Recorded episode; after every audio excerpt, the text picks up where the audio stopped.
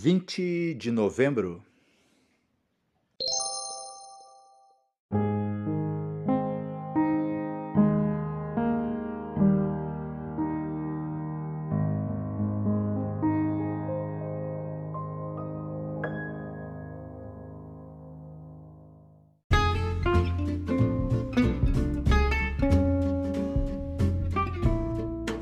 Seja bem-vindo! Você está fazendo parte da jornada da leitura e meditação da Palavra de Deus em dois anos. Os áudios que você aqui vai ouvir, eles terão no máximo uma duração de 30 minutos. Você vai recebê-los diariamente.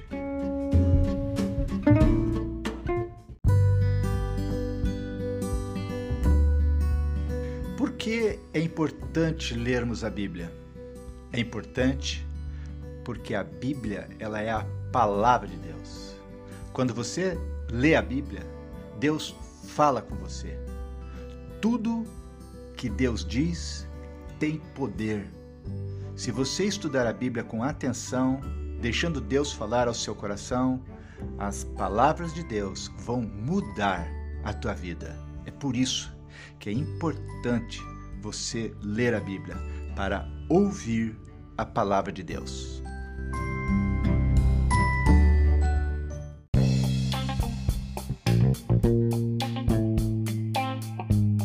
No capítulo 8 que iremos ler, tem um versículo que fala sobre a melhor fase da vida.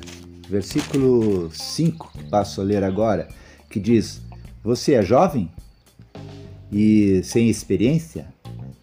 Então, aprenda a ser prudente.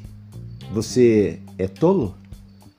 Então, aprenda a ter juízo. A juventude é a melhor fase da vida. Ouvimos comumente esta frase que a publicidade reforça usando modelos geralmente jovens para vender produtos para todas as idades. Contudo, a juventude não é a melhor fase da vida, porque a melhor fase da vida é aquela em que estamos seja a infância, a adolescência, a juventude ou a maturidade. A maneira como vivemos faz do tempo em que vivemos o melhor tempo da nossa vida. Assim, a juventude pode ser a melhor fase da nossa vida. Ademais, algumas marcas boas da juventude podem nos servir de espelho. Por isso, saudamos os jovens que têm ideais de viver num mundo melhor. Todos queremos isso. Saudamos os jovens que, tendo ideais, sacrificam-se para os alcançar. Sua recusa ao comodismo deve ser uma inspiração. Saudamos os jovens que, sendo fortes, usam sua força para vencer o mundo. Saudamos os jovens que, amando, desejam formar uma família bonita, compromissada com sonhos bons e valores bons, porque o mundo pode ser melhor do que é. E também desejamos que os jovens vivam hoje sabendo que Deus aprecia que vivam na certeza de que é Ele quem lhes dá a força e sabedoria de que precisam para que os seus sonhos se realizem. Então, com sabedoria, e espírito jovem, leiamos Provérbios capítulo 8. Provérbios capítulo 8 Elogio à sabedoria. Escutem, a sabedoria está gritando, a compreensão está chamando em voz alta, a sabedoria está no alto dos morros na beira da estrada e nas encruzilhadas dos caminhos. Está na entrada da cidade, perto dos portões, gritando: Eu estou falando com todos vocês e faço um pedido a todos os moradores da terra. Você é jovem e sem experiência? Aprenda a ser prudente. Você é tolo? Aprenda a ter juízo. Escutem, pois digo coisas importantes. Tudo o que eu digo é certo. O que eu digo é verdade, pois odeio a mentira. Tudo o que afirmo é verdadeiro. Nada do que falo é enganoso ou falso. Para a pessoa que tem compreensão, tudo é claro, tudo é fácil de entender para quem é bem informado. Aceite os meus ensinamentos em vez de prata e o meu conhecimento em lugar de ouro puro. Eu sou a sabedoria, sou mais precioso do que as joias. Tudo o que você deseja não pode se comparar comigo. Eu sou a sabedoria, tenho compreensão, conhecimento e juízo. Temer o Senhor Deus é odiar o mal. Eu odeio o orgulho e a falta de modéstia, os maus caminhos e as palavras falsas. Faço planos e os ponho em prática. Tenho inteligência e sou forte. Eu ajudo os reis a governarem e os governantes a fazerem boas leis. Os governadores governam com a minha ajuda e também todas as autoridades e pessoas importantes da terra. Eu amo aquele que ama, e quem me procura, acha. Tenho riquezas e honras, prosperidade e justiça. O que eu ofereço vale mais do que o ouro fino e é melhor do que a prata mais pura. Eu ando no caminho da honestidade e sigo os passos da justiça dando riqueza aos que me amam e enchendo as suas casas de tesouros. O Senhor Deus me criou antes de tudo, antes das suas obras mais antigas. Eu fui formada há muito tempo no começo, antes do princípio do mundo. Nasci antes dos oceanos, quando ainda não havia fontes de água. Nasci antes das montanhas, antes de os morros serem colocados nos seus lugares, antes de Deus ter feito a terra e os seus campos, ou mesmo o primeiro punhado de terra. Eu estava lá quando ele colocou o céu no seu lugar e estendeu o horizonte sobre o oceano. Estava lá quando ele pôs as nuvens no céu e abriu as fontes do mar, e quando ordenou as águas que não subissem além do que ele havia permitido. Eu estava lá quando ele colocou os alicerces da terra. Estava ao seu lado como arquiteta e era sua fonte diária de alegria, sempre feliz na sua presença. Feliz com o mundo e contente com a raça humana.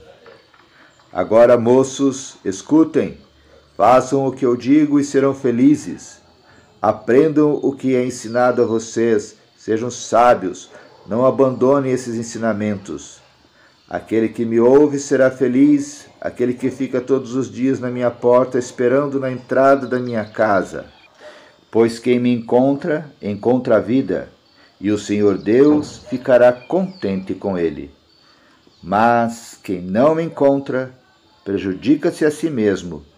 Todos os que me odeiam amam a morte.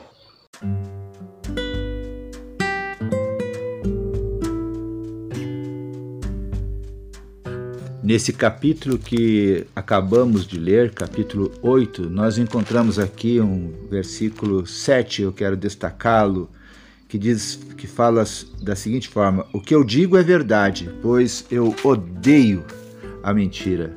Infelizmente vivemos em um mundo onde a mentira faz parte da vida de muitas pessoas.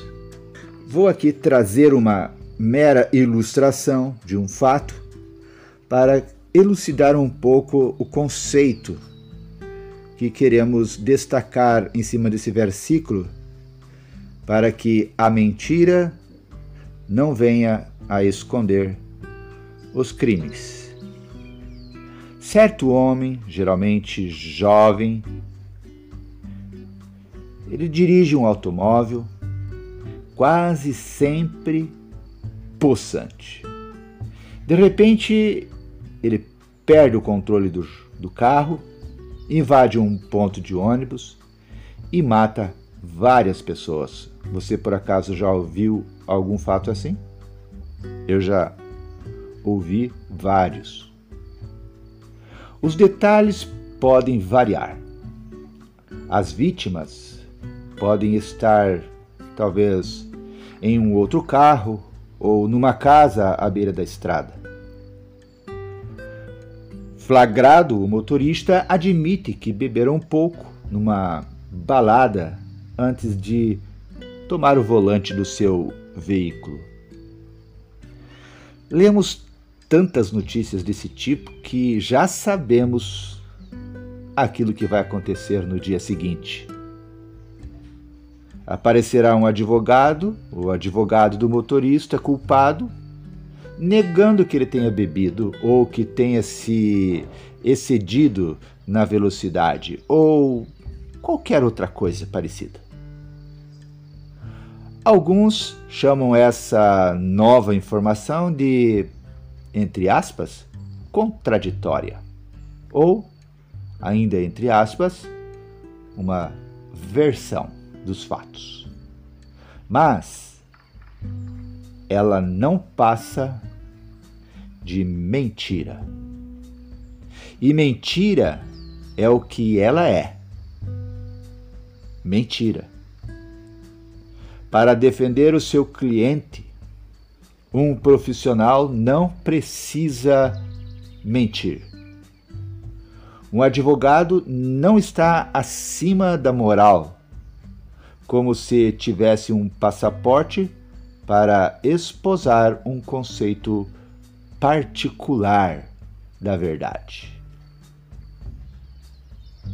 Pense, medite, reflita nesse versículo para que a mentira não esconda crimes. O versículo 7 nos lembra disso. O que eu digo é verdade, pois odeio a mentira.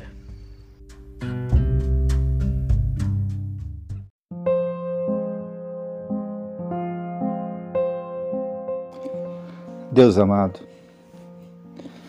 sabemos que o diabo é pai da mentira. Como é terrível saber que tantas vezes ele nos visita, nos tentando seduzir com as suas mentiras. Livra-nos, Senhor, das sementes da mentira. Nos ajude a vivermos a verdade, a andarmos no caminho da verdade. A tua palavra nos lembra, Senhor, que tu és o caminho, a verdade e a vida. Queremos que as pessoas, ao olharem para nós, nunca encontre a mentira em nós, mas somente a verdade. É por isso que nós queremos, Senhor, estar cheios da verdade. Queremos estar cheios de Ti, Jesus. Essa é a oração que nós fazemos no nome de Jesus Cristo, Teu nome, a verdade. Amém.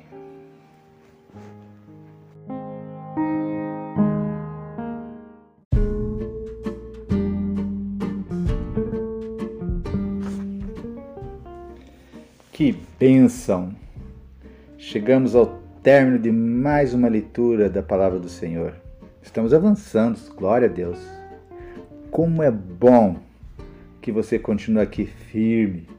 Isso é maravilhoso. Quanto mais firme você permanecer, o hábito de ler a Bíblia diariamente vai ficando cada dia mais forte em você. Glória a Deus. É Ele quem está gerando em você essa fome pela Sua palavra. Que Deus seja louvado, que Deus te abençoe e até amanhã, se assim o nosso Deus permitir.